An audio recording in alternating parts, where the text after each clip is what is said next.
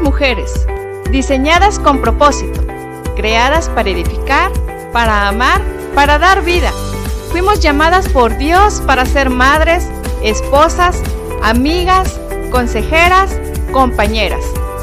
Esta es una emisión más de Llamadas a Ser. Bienvenidas.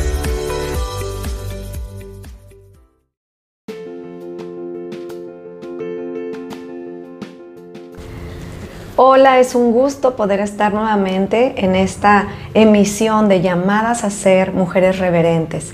Y hoy vamos a abordar el tema de ser una mujer no calumniadora. Y es muy, muy llamativo cómo es que el apóstol Pablo comienza esta carta a Tito cuando empieza a describir lo que es una mujer de buen porte. Él comienza primero diciendo lo que no debe ser, ¿verdad? Cómo es una mujer que no es reverente. Y él comienza diciendo, una mujer que no es reverente es aquella que es calumniadora. Entonces no debe ser calumniadora. Y ese es el punto número uno. Y me llamó mucho la atención por qué esta característica es la número uno. ¿Será que Dios conoce algo de las mujeres que aún nosotras no sabemos? Y yo creo que sí. Y déjame decirte que lo que veíamos en la emisión pasada, desde que entró el pecado en el mundo, desde que Eva pecó, esa naturaleza con la cual Dios nos había creado perfectos fue dañada y nuestra feminidad fue dañada también, fue distorsionada. Y en esa distorsión ahora nacemos esclavas del pecado, nacemos con deseos malignos y con tendencia al mal. Y uno de los deseos muy comunes malignos en la mujer es el querer calumniar, el querer hablar mal, el querer chismear. Se nos da muy fácil la comunicación, pero podemos usarla de una forma destructiva o una forma constructiva. Y desgraciadamente, como te decía la vez pasada, es necesario nacer de nuevo y ser unas nuevas criaturas para que entonces podamos usar nuestro lenguaje de una forma constructiva. Pero sabes, hay algo muy importante aún estando bajo el señorío de Cristo, aún siendo mujeres ya cristianas. Este es un pecado con el cual tenemos que luchar día a día. Recordemos que la naturaleza de la carne aún está habitando en este cuerpo físico y nosotras somos responsables de combatir contra esos deseos de la carne día tras día y este no es la excepción. Así que Vamos a, comenzar explicando qué significa ser calumniadora para poder diferenciar, porque no es lo mismo ser calumniadora que chismosa. Ser calumniadora es hacer acusaciones falsas, hechas maliciosamente para causar daño a otras personas. La calumnia viene del corazón. Esto es un deseo maligno que surge primero en el corazón. Y cuando somos tentados a hablar falsedades respecto a una persona, primero deberíamos estar examinando nuestros corazones con sinceridad para ver qué raíces tan horribles están queriendo aparecer por ahí y produciendo esos malos deseos. ¿Y por qué debemos hacer eso? La raíz no es solamente la calumnia, eso, eso es, digamos, lo que da luz algo que empezó a formarse o a concebirse, así como un bebé se forma en el vientre de su madre y se está formando, ¿verdad? Así comienza un mal pensamiento, una mala emoción, un mal deseo en el corazón. Jesús lo dijo en Mateo 15 del versículo 18 al 19. Él dijo, por lo que, lo que sale de la boca, del corazón sale, y esto contamina al hombre porque del corazón salen los malos pensamientos, los malos deseos, los homicidios, los adulterios, los hurtos, los falsos testimonios y las blasfemias. Entonces, vamos a analizar y yo te voy a dar las tres posibles causas más frecuentes que se originan en el corazón y que son las que nos pueden llevar a calumniar. La número uno es tener una raíz de amargura. ¿Cuándo tenemos una raíz de amargura? Bueno, cuando alguien nos ha lastimado, nos ha herido y no hemos perdonado a esa persona.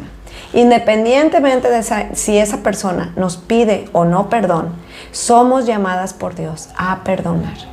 Pero cuando no lo hacemos, cuando decidimos estar enojadas, estar resentidas con esa persona, nos amargamos. Y es en esa amargura que surge ese deseo de venganza. Y en ese deseo de venganza es el que nos lleva, ¿cómo me puedo vengar de una forma muy fácil?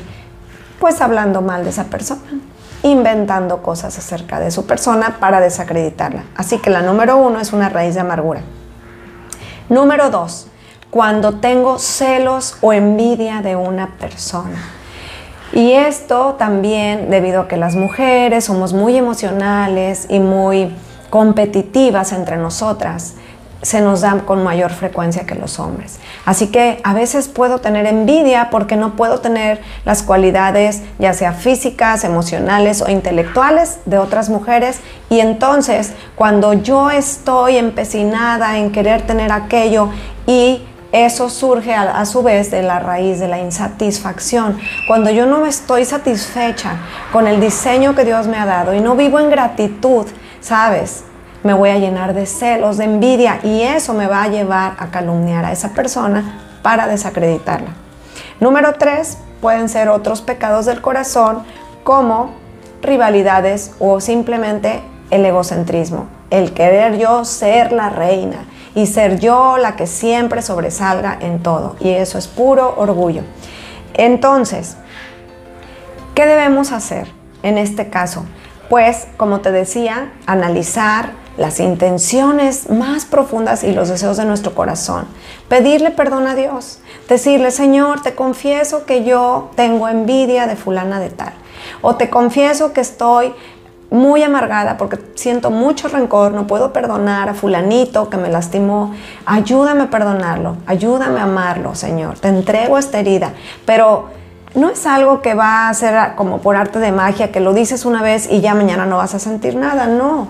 Es algo en lo que tenemos que perseverar día tras día.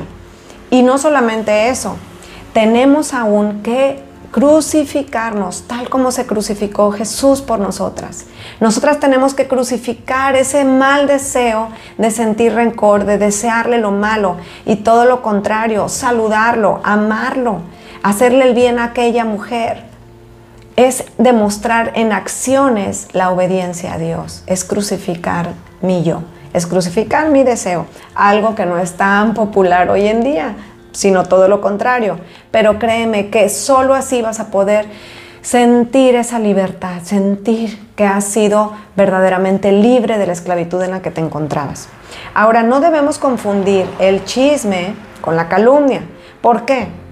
Te voy a decir la diferencia. Aunque ambas son muy pecaminosas y destructivas y en muchas ocasiones condenadas por Dios por, en su palabra, la diferencia radica en que el chisme recopila los secretos de una persona que te ha compartido y tú vas y los esparces a otras personas. Y la calumnia es consiste en que tú creas esos secretos y tú vas y los esparces con las personas que sabes que más daño puedes causar. Así que vemos que ambas son muy destructivas, dañinas, pecaminosas sobremanera, pero digamos que la calumnia tiene un plus que es la mentira. Y eso es aún más dañino y más grave a los ojos de Dios, porque el padre de la mentira es Satanás. ¿Y sabes quién fue el primero que calumnió a otra persona? El diablo. El diablo en el Edén calumnió a Dios diciéndole a Eva que era un mentiroso y que lo que él les había dicho era mentira. Así que cuando estamos calumniando o si hemos calumniado, hay que arrepentirnos porque verdaderamente hemos estado sirviendo al padre de la mentira que es Satanás y no a Dios.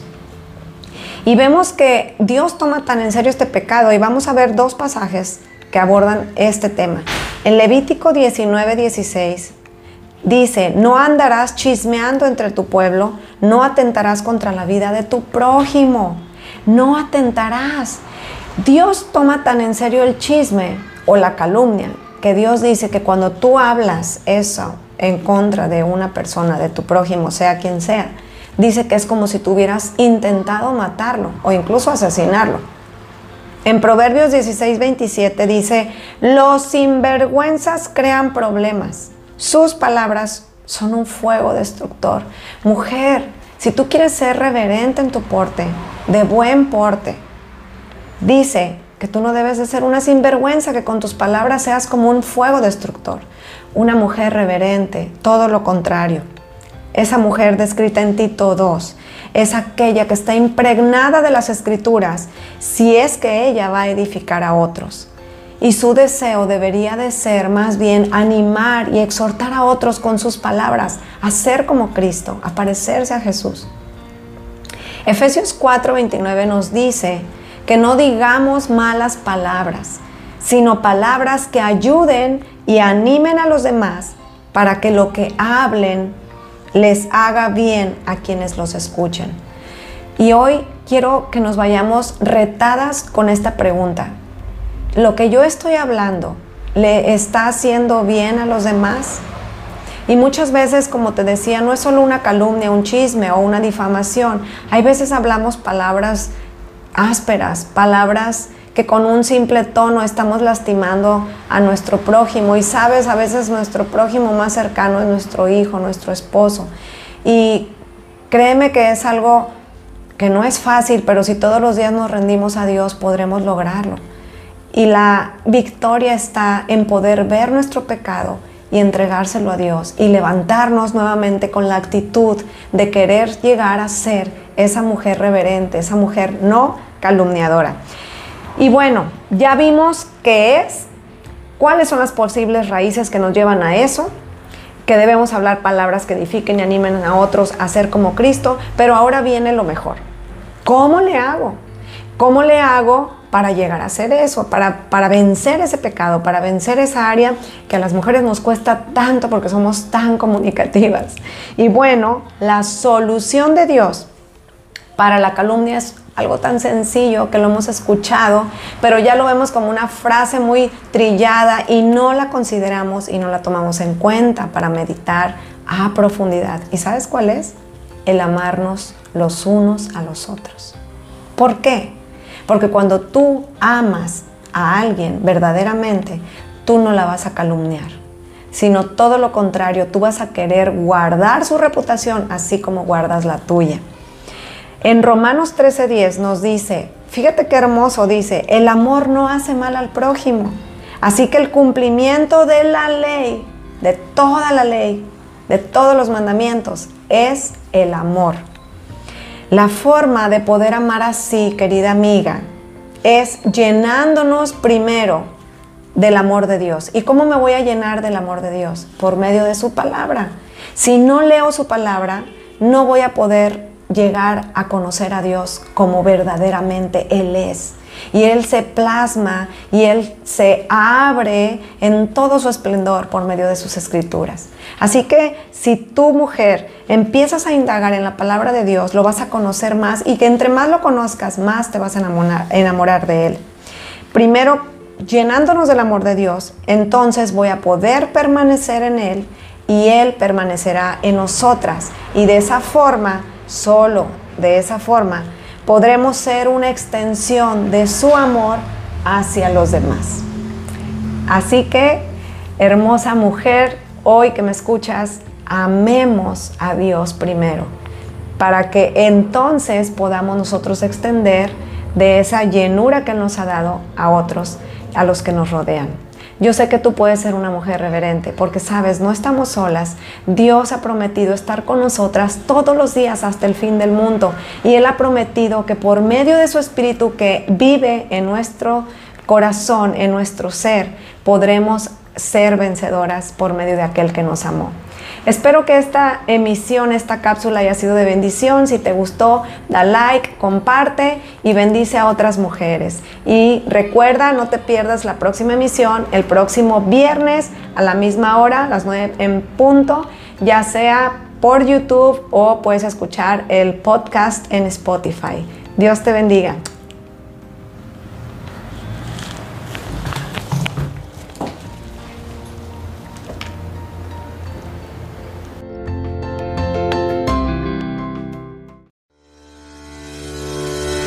Fue Llamadas a Ser. Por hoy nos despedimos. Deseamos que esta palabra haya sido de bendición para ti y esperamos contar contigo en nuestra siguiente emisión. Dios te bendiga.